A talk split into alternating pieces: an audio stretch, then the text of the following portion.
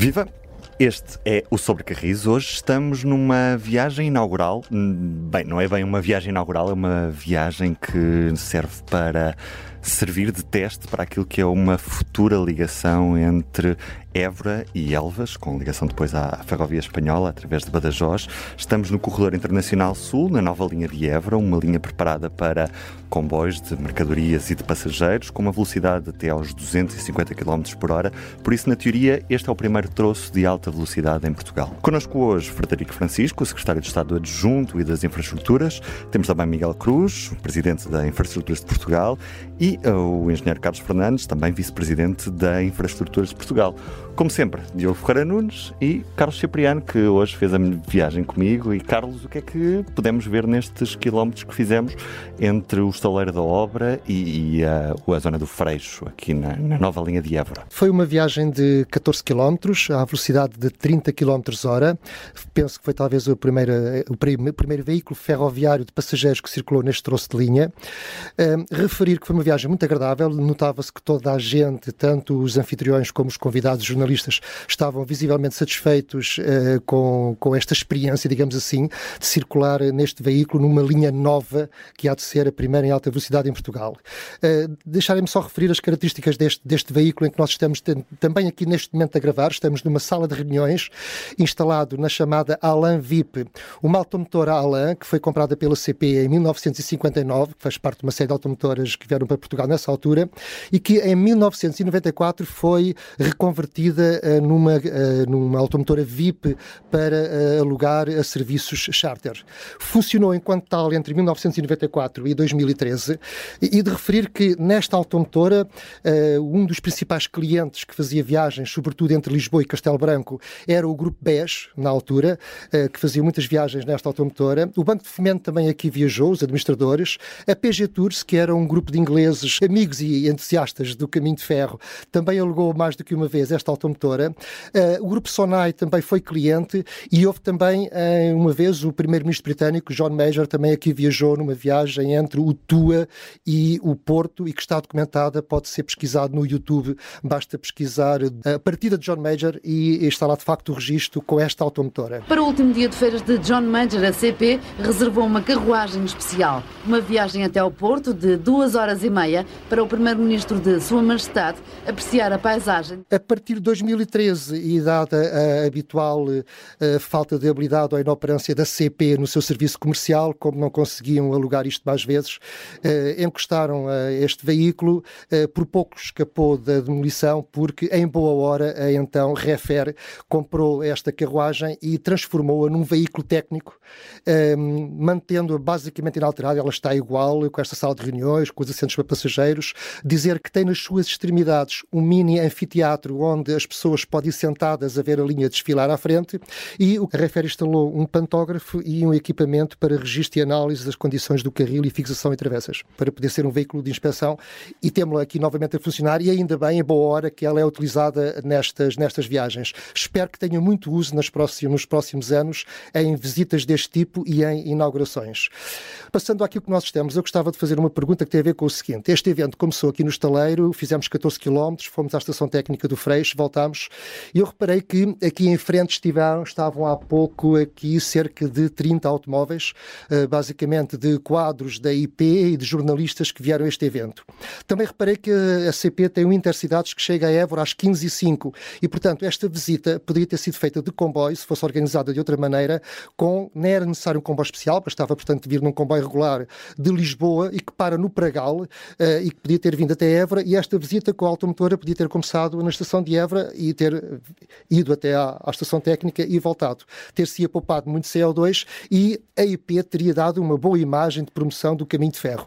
Eu queria perguntar por que é que isto não foi feito desta maneira? Eu devo dizer que poder podia, mas como felizmente nós hoje tivemos uma, uma sequência de eventos que penso que foram relativamente importantes e depois, enfim, poderão comentar esse aspecto, nós eh, não tivemos condições de de programação para poder fazer esse tipo de visita. Por acaso até o discutimos, mas já agora vale a pena aproveitar para dizer que, dado esse contexto, aquilo que nós conseguimos sempre assegurar é, felizmente, nós temos uma boa organização desse ponto de vista na IP e, pelo menos quando utilizamos veículos, temos a garantia absoluta que eles vêm bastante carregados. E, portanto, isso, um, as consequências em termos de CO2, já estamos todos de acordo sobre aquilo que, de facto, queremos transformar em termos de modalidade, mas, apesar de tudo, dentro do contexto, conseguimos ser o mais eficientes possível. Mas, volto a dizer, hoje, de facto, não foi um dia normal para aquilo que foi a nossa programação e vale a pena dizer que, um, enfim, fizemos aqui um esforço precisamente pelo simbolismo que seria o dia 2, fizemos aqui um esforço para juntar os eventos e para não andar aqui a alterar nem datas nem calendários e garantir que conseguimos fazer tudo junto. Diogo. Estamos uh, no início de janeiro de 2024. O calendário do Ferrovia 2020 previa que a conclusão desta obra fosse no final de 2019. Se podem explicar o que é que se deve este atraso de quatro anos em relação à data originalmente programada, sendo que o vice-presidente da IP, Carlos Fernandes, já, já referiu, pelo menos a nós, que há tal questão dos quatro anos de atraso da, a quando da apresentação do Ferrovia 2020. Já foi respondido muitas vezes, já foi apresentado o calendário, já foi dito que esse esse calendário apresentado em fevereiro de 2016 foi, foi, foi um calendário que tinha um conjunto de imprecisões, que, que, sofria de uma ambição que de facto não era possível com as condições que, que existiam no país, vindo de uma paragem muito grande, como ainda hoje o Sr. Primeiro-Ministro disse. Atravessámos um conjunto de, de, problemas que todos conhecemos e, portanto, já, já nos comprometemos com outras datas e já são essas datas que vigoram. Esse é já um documento histórico que, que já foi muito explicado. Quando é que é expectável que passem aqui pela primeira vez comboios de passageiros e de mercadorias de forma regular? A expectativa é que isso possa ocorrer eh, em 2025. Esta obra, eh, as suas componentes principais, deverá estar concluída no primeiro semestre de 2024. Depois há um conjunto de intervenções de sinalização que provavelmente prolongar-se-ão um, para lá disso e haverá também, tendo em conta que isto é a primeira linha em Portugal com, com características de, de alta velocidade, uh, haverá uma fase de testes e de ensaios que, que poderá ser mais ou menos extensa e que nós não conseguimos exatamente prever, portanto, mais vale ser conservador e dizer que, que provavelmente será já em 2025 que, que esta linha entrará em, em funcionamento uh, regular. Se me permitem, de facto, só acrescentar alguma coisa sobre, sobre a pergunta anterior, sobre a questão dos atrasos nas obras. É, é verdade que aqueles aconteceram e e não houve praticamente nenhuma das nossas obras de Ferrovia 2020 não tenha atrasado, isso já foi reconhecido uh, inúmeras vezes. Aquilo que é importante é que nós uh, percebamos quais foram as causas para isso e que também aprendamos com, com aquilo que aconteceu para que o nosso planeamento daqui para a frente possa ser mais realista e para que nós uh, sejamos capazes de escalonar uh, uh, as obras e as intervenções de forma a que elas não, não sofram. Não, é que não foram só os atrasos, houve inúmeros problemas ao longo das obras que, que, que, que nos causaram dificuldades, houve, houve, problemas de projeto, houve problemas de contratação, houve problemas de concursos vazios, não foram só. Os atrasos têm, têm, têm múltiplas justificações. Aquilo aquilo que é importante para que no futuro se evitem situações semelhantes é o país tem que ser capaz daqui para a frente manter um ritmo constante de, de, de, investimentos. Se nós fizermos investimentos a um ritmo aproximadamente constante, sem grandes paragens e, e grandes tentativas de arranque, nós garantimos, quando, quando tentamos arrancar, é óbvio que, que não conseguimos uh, passar uh, do zero à plena carga em, em, em, pouco tempo. Portanto, é preciso nós mantermos próximo da, da, plena carga. Vai sempre haver flutuações, vai sempre haver obras que atrasem, mas se nós tivermos sempre obras a correr, se houver 10, 20, 30% de obras que atrasem, então nós poderemos uh, dormir mais descansados quanto a isso. Pronto, nós temos dado passos para isso e acho que hoje de manhã foi dado um passo muito, muito importante com o lançamento do concurso da primeira secção da linha de alta velocidade Porto-Lisboa, que é um, um, um investimento que por si só é um investimento que por si só vale tanto como todo o, o Ferrovia 2020 e então demos um, acho que demos um grande contributo para que não haja uma quebra de investimento na ferrovia em Portugal nos próximos anos. No início todos sabemos que esta linha estava prevista para ser uma linha exclusivamente para mercadorias eh, e portanto traçou-se um risco no mapa para uma linha para mercadorias com uma linha direta de Évora a Elvas. Mas também sabemos hoje que era possível e desejável, já tem havido movimentações nesse sentido, haver uma estação para passageiros na zona do Alando Que servisse esta zona do Alentejo e também temos o problema da estação de Elvas que eh, obrigará a que numa futura operação de, de, passageiros haja ali, digamos que uma bifurcação. Portanto, os comboios vêm de Lisboa, passam por Évora, chegam a Elvas e se tiverem que seguir para Badajoz, que é em Espanha que está de facto o principal mercado, vão ter que inverter a marcha. Isso seria resolvido de uma forma muito simples se se construísse uma nova estação ou uma segunda estação em Elvas que ficasse já, digamos, nesta linha que está a ser construída. Da mesma forma que se poderia construir também uma, uma estação na zona do Alandroal. Também sabemos todos que hoje em dia uma estação caminho de ferro já não é necessário, como antigamente, o gabinete do chefe de estação, do pessoal, etc. Hoje em dia basta uma obra de construção civil muito simples, ao alcance até de qualquer autarquia, que basicamente é uma sala de espera, uma casa de banho, um quiosque e sim um estacionamento. A minha pergunta é a seguinte: porque é que, eh, a dado momento, o que é que impediu ou o que é que impede que se faça, digamos, um enxerto neste investimento de 500 milhões de euros e no qual isto que eu estou a sugerir custariam peanuts comparado de facto com este montante, porque é que não se faz já, enquanto a obra está a decorrer, esses uh, enxertos, digamos assim. Eu, eu, acho que em relação a essa questão de, de isto ser uma linha para, para mercadorias, eu acho que já passou o tempo suficiente, e o Sr. Primeiro-Ministro hoje de manhã também se referiu a isso, já passou o tempo suficiente sobre o, o tabu de alta velocidade para nós podermos dizer que esta linha sempre foi uma linha para mercadorias e passageiros. Esta linha, na verdade, ela é, é filha, de certa forma, do anterior projeto de alta velocidade. Portanto, isto é, é esta, esta linha que está aqui a ser construída usou as declarações de impacto ambiental que tinham sido emitidas para a anterior, para a anterior linha de alta velocidade. Portanto, ela é construída exatamente sobre o traçado da anterior linha, com parâmetros ligeiramente mais, mais reduzidos. A anterior linha era, era para 350, esta é para 250, mas na verdade é, o, é, o, é uma versão reduzida do, do mesmo projeto. A verdade é que todos nós sabemos que o tema da, da alta velocidade foi polémico no país durante muito tempo e, portanto, para que este projeto de facto se fizesse e para que ele não gerasse controvérsia, foi importante reforçar uh, do ponto de vista comunicacional, a sua componente de mercadorias. Mas se esta linha fosse só para mercadorias, ela seria uma linha Uh, com parâmetros muito mais reduzidos e seria uma linha, porventura, até mais barata. Também é verdade que eu não conheço nenhum caso na Europa de linhas novas construídas exclusivamente para mercadorias, porque as mercadorias tipicamente não têm valor suficiente para justificar a construção de, de, de linhas novas. Ela foi feita a pensar nos passageiros e nos passageiros de, de longo curso. A nossa preocupação agora é, de facto, pôr esta linha a funcionar e pô-la a ter serviços de mercadorias e de passageiros, em particular os serviços de passageiros, irão certamente servir as estações de Évora e de Elvas. Eu até acho, e há bocado discutia ali com, com, com o administrador da, da, da, CP, que provavelmente, tendo em conta as limitações que existem de material circulante, quer do lado português, quer do lado espanhol, numa primeira fase, até a, a, a configuração atual da estação de Elvas até será adequada para o serviço que se conseguirá prestar. Mas também não quero entrar nessa, nessa discussão de, de, de detalhe.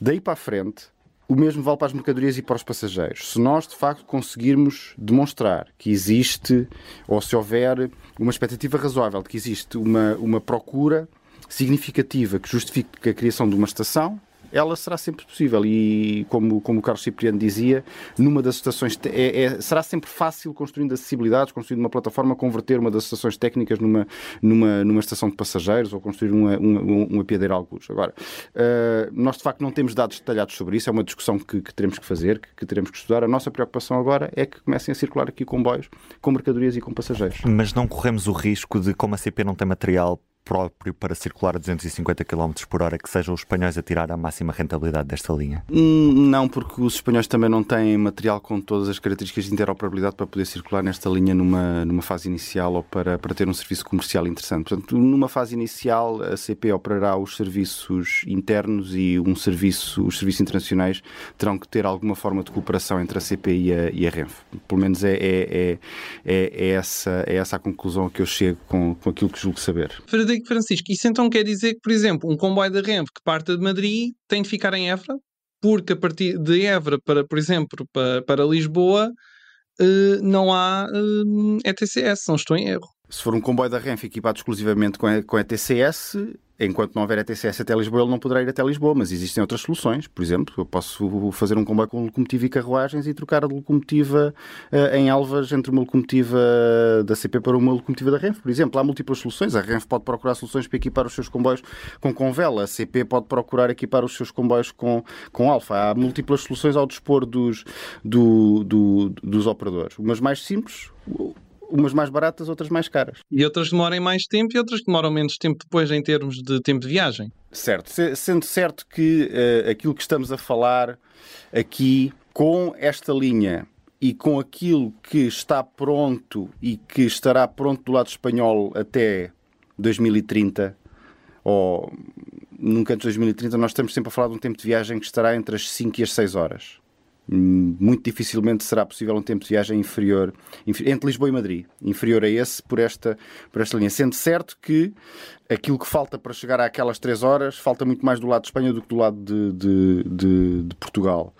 Uh, e, portanto, nesse aspecto, uma troca de locomotiva que demora 10 a 15 minutos não será significativo, tal como um serviço com, um serviço com, com esses tempos de viagem será um serviço onde certamente terá bastantes paragens intermédias, será um serviço mais eh, equivalente a um intercidades do que, do que a um serviço de alta velocidade. Para além destas especificidades técnicas, o que as pessoas, no fim de contas, querem saber é isto. Quando é que eu posso ir de Lisboa para Madrid num comboio direto, mesmo demorando 5 horas? Isso eu não posso garantir, mas em 2025 estarão criadas as condições do lado da infraestrutura para que isso seja possível. Eu não consigo ainda garantir que do lado da, da operação, até porque isso depende mar, não depende só da CP, uh, eh, que isso consiga ser garantido, mas desejavelmente, tipicamente é mais fácil resolver as coisas do lado da operação do que do lado da infraestrutura. Portanto, estando a infraestrutura disponível, uh, não demorará muito tempo a que, a que, a que esse serviço seja, seja criado. Então, e Frederico Francisco, neste caso não seria uma oportunidade para reforçar a parceria entre a CP e a, e a RENF, as duas operadoras públicas ferroviárias? Eu penso que sim, eu penso que seria uma, uma oportunidade para, para fazer isso, uh, admitindo que há interesse de, de, de ambos os lados e tanto quanto sei, eh, e eu julgo que vocês sabem disso também, já houve algumas conversas preliminares para, no sentido de reforçar essa, essa cooperação entre a CP e a RENF. Eu acho que havendo melhores infraestruturas que potenciem serviços entre Portugal e Espanha, e não só serviços a ligar a, a, as capitais, eh, também serviços do tipo regional, serviços a ligar cidades perto, perto da fronteira. Estou a pensar em Guarda e Salamanca, estou a pensar em Viana do Castelo e Vigo, ou, ou Porto e melhorar o serviço entre o Porto e Vigo, uh, havendo melhores condições do lado da infraestrutura, a minha expectativa é que, que os operadores reforcem a sua cooperação e eu, na, na medida em que consiga, enquanto estou em funções, eh, tentarei sempre ao máximo reforçar uh, o impulso por trás dessa cooperação. E a velocidade do troço, já agora a título de curiosidade, neste troço do, de Évora até Elvas, no diretório da rede está lá o, pela primeira vez o patamar entre 220 e 250 km por hora. É esta a velocidade constante para um comboio de passageiros ou há sempre um, um ou outro afrouxamento porque há aproximação às estações técnicas e afins? Esta linha está desenvolvida com traçado para 300 km por hora. Só junto à, à, fronteira é que temos de facto, na ligação à, à, à, linha do leste, temos de facto um troço com velocidade um bocadinho inferior, 250 na hora de 250. Mas todo o traçado ele foi recuperado, o traçado de alta velocidade é um traçado de 300 km por hora. O corredor é, é, é, o mesmo. E, portanto, não há limitações desse aspecto. O Covel tem limitações de velocidade, mas na prática poderemos ter no futuro, poderemos ter, ambicionar no futuro a ter esta, esta linha a funcionar a 300 km por hora. Então, porquê é que se falou hoje tanto só nos 250 km hora? É aquilo com que estamos a trabalhar agora, até por limites da, da, da próprios sistemas que, que, estão instalados em termos de Covel. De Covel vai a 250 e é o limite que temos nesta, nesta altura. Mas o traçado, o corredor original, é um corredor de 300 km por hora. Portanto, aquilo que está avaliado do ponto de vista do corredor, tirando a zona de aproximação, e isso faz perder 20 segundos, 40 segundos, mais ou menos. Tudo o resto do traçado é de 300 km por hora. Já então, em 2025, quando a linha for de facto inaugurada, ela estará preparada para receber comboios a 300 km hora? Eh, o traçado está preparado para isso. Os sistemas que tiverem a ser montados depois têm que ser adaptados depois para funcionar a 300 km por hora. Agora, a própria estação da linha de, da estação de, de Alvas o que está, eh, que estamos a aproveitar a estação existente e, portanto, nós estamos a estender as plataformas agora para permitir que os intercidades lá parem, com plataformas uh, dimensionadas para, esse, para esses comboios, e o que está previsto, e isto é uma linha das redes europeias, é haver um troço de ligação entre a linha de alta velocidade do lado português e a linha do lado do, do, da alta velocidade do lado espanhol. Quando isso for feito, o que estava previsto era ter uma estação internacional nesse troço e será essa a estação que servirá a Elvas e servirá Badajoz e é essa a razão que não se fez ainda essa, essa estação. Se, essa, se esse troço se atrasar, e o que está previsto é quando o lado espanhol tiver efetivamente a linha de alta velocidade construída até Madrid, que se avance com esse troço, aí constrói-se então nesse troço uma estação internacional. Aquilo que estamos a falar nesta, com a abertura da nova linha entre Évora e Elvas, é que o tempo de viagem num comboio intercidades entre Lisboa e Elvas seja inferior a duas horas. Portanto, já atualmente de Lisboa a Évora demora-se uma hora e cerca de uma hora e meia, uma hora e dezoito se contarmos a estação de Sete Rios como a primeira estação em Lisboa. E este troço vai poder ser percorrido em menos de meia hora ou cerca de meia hora. Portanto, estamos a falar de tempos de viagem inferior a duas horas eh, entre Elvas e Lisboa. Qual é o ponto de situação do Plano Ferroviário Nacional? O Plano Ferroviário Nacional tem já uma versão concluída do, do, do relatório ambiental. Estamos só a, a, verificar questões com a Agência Portuguesa do Ambiente para verificar em particular se é necessário ou não uma consulta transfronteiriça para fechar a declaração ambiental e uh, o nosso objetivo é deixar tudo pronto para que o próximo governo possa fazer aquilo que decidir com o Plano Ferroviário Nacional, desejavelmente aprová-lo. E a verdade é que, efetivamente, há poucos dias como este na, na ferrovia portuguesa, porque para além de estarmos a circular num dos primeiros troços, bem, é o maior troço de, de linha nova feito nos últimos 100 anos, é o primeiro troço de alta velocidade em território português, foi hoje também assinalado o lançamento do concurso para a primeira fase da, da, alta velocidade entre Porto e Oiano, nos arredores de Aveiro, que representa também esse, esse marco histórico naquilo que é a grande ambição de termos uma, uma linha de alta velocidade a ligar as duas áreas metropolitanas do, do, do país. Diogo. Queria perguntar se não há o risco de todo, todo o envolvimento que é necessário para construir a nova linha entre Lisboa e Porto, se não acabará por concentrar todas as atenções e depois todas as outras obras que há para o PNI 2030 serem deixadas de lado, se não há esse risco e o que é que está a ser feito para prevenir esse monopólio. É, é realmente para dar resposta a essa, essa inquietação que, ou uma das principais razões para isso, que o modelo escolhido para a linha de alta velocidade foi o de PPP. Como já foi dito pelo Sr. Secretário de Estado, é, o montante de investimento associado à linha de alta velocidade, a este primeiro troço de alta velocidade, é tanto como todo o Ferrovia 2020. E, portanto, se nós efetivamente canalizássemos todos os nossos esforços, todos os nossos recursos da IP para este, para este grande projeto, sinceramente não iríamos conseguir fazer os outros todos. E, portanto, ao digamos assim, ao identificar este novo modelo e fazê-lo através do modelo de PPP, em que de uma só vez contratamos tudo aquilo que habitualmente contratamos, ou seja, contratamos o projeto, a construção e a manutenção, não contratamos mais do que é habitual contratarmos, mas de uma só vez, portanto, depois todo o desenvolvimento da concessão é feita pelo, pelo, pelo privado, nós temos os, os recursos livres para atender aos outros processos todos. Ou seja, nós já lançámos o Douro, temos um conjunto de projetos para lançar agora, mais um Troço Linha do Norte, mais vendas novas, mais ligações a Setúbal, mais ligação a Leixões, mais o Conto Mil Portanto, há um conjunto de projetos que estão praticamente prontos a serem lançados e que vão ser lançados nos próximos meses em paralelo com o projeto de alta velocidade. Portanto, o que fizemos foi ter estes dois modelos diferentes, um modelo tradicional para o conjunto de projetos do PNI 2030 e um modelo, digamos assim, diferente, um modelo de concessão para a alta velocidade. Só acrescentar uma coisa em relação àquilo que, que o Carlos disse, que é, e de qualquer das formas, mal estaríamos quando de facto nós olhamos para aquilo que são, digamos, os princípios que estão subjacentes ou objetivos que estão subjacentes ao lançamento da alta velocidade e eles passam necessariamente por uma, uma, uma complementariedade entre um conjunto de investimentos na, na, na, rede ferroviária e, portanto, todos os ganhos aos diversos níveis, quer do ponto de vista de eficiência, quer do ponto de vista de redução de congestionamento, quer do ponto de vista de flexibilidade, quer do ponto de vista de sustentabilidade, quer do ponto de vista de coesão territorial, mal estaríamos se de facto nós não conseguíssemos olhar para estas coisas todas em conjunto. Isso é um pressuposto, aliás, das vantagens da, da, da alta velocidade e, portanto, como o Carlos disse, ao fazermos esta, ao fazermos esta conjugação, só assim é que de facto nós conseguimos uh, que o, o investimento que vamos realizar possa atingir aqueles que são os objetivos a que nós nos estamos a propor. Portanto, esta, esta interligação é subjacente ao próprio exercício. Gostava que me explicassem melhor, porque há algumas dúvidas em relação ao, ao, modelo de PPP, como é que na prática vai funcionar. Sabemos que efetivamente o privado assegura a concessão, a manutenção, a construção da, da linha. Fala-se também do, do, empréstimo do Banco Europeu do Investimento. Quanto é que o Estado tem de meter nesta primeira fase? Como é que vai funcionar o processo? Como é que funciona esta PPP na, na alta velocidade ferroviária e o que é que é distingue face depois às PPPs que existem na área rodoviária também? Vão ser modelos relativamente semelhantes à, à, à rodovia, sem a componente da exploração. Portanto, a exploração é nossa. Para todos os efeitos, esta linha, esta nova linha de alta velocidade é tratada como qualquer linha da rede ferroviária nacional. Nós vamos ter uma entidade privada que vai conceber, vai concluir o projeto, irá fazer as expropriações, irá fazer a construção e depois assegurar a manutenção.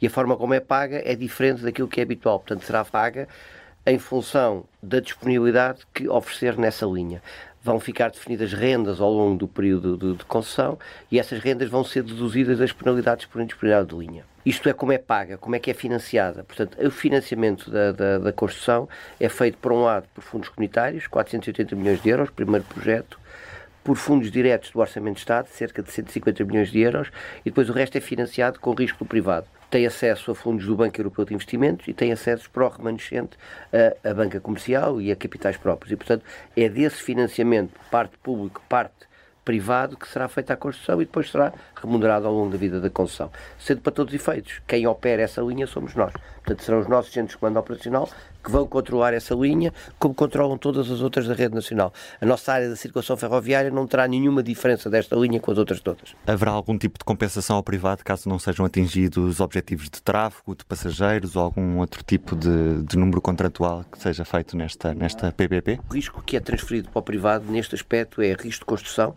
risco de concessão, risco de expropriações e risco de manutenção.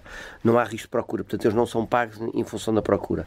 Eles são pagos em função da disponibilidade da linha. A linha tem que estar a funcionar uh, o número de horas por dia, descontando os períodos azuis, com a velocidade que está prevista, com a, a, alimentação elétrica, com tudo isso a funcionar. Portanto, tudo o que haja em termos de disponibilidade que venha de um desses fatores, eles são penalizados financeiramente. Não há risco de procura.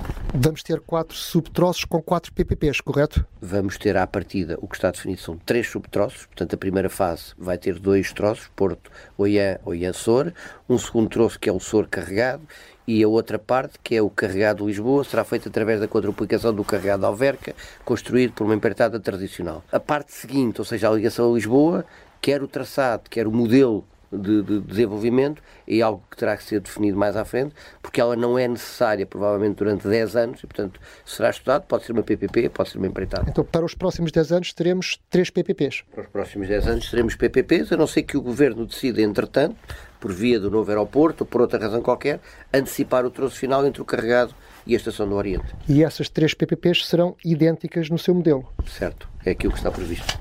Tenho uma questão porque no final do ano passado foi solicitado um último parecer junto da Unidade Técnica de Acompanhamento dos Projetos e um dos cenários que tinha sido levantado era e se a linha fosse a 250 km por hora em vez de 300 km por hora. Qual é que foi a conclusão a que esta unidade chegou? Esse documento já está, já foi elaborado, já foi concluído. O que é que podem dizer sobre isto? Só para termos a certeza absoluta de qual é que vai ser a, a velocidade máxima uh, comercialmente uh, dos comboios. Obrigado pela, pela questão esse estudo foi um adicional a um estudo, uma análise de custo-benefício que estava a ser feita. E, portanto, nós temos, quando fundamentamos a, a, a, avaliação económica para a candidatura a fundos comunitários, temos que avaliar todas as opções. E essa dos 250 tinha sido estudada em tempos, mas não estava materializada num documento autónomo. E, portanto, nesse adicional pedimos também para avaliar essa solução. Aquilo que está em cima da mesa é aquilo que sempre esteve. Portanto, não há velocidades, o que há um objetivo que o Governo definiu. Nós temos que ter um serviço direto entre Porto e Lisboa numa hora e um quarto. A velocidade será aquela que terá que ser.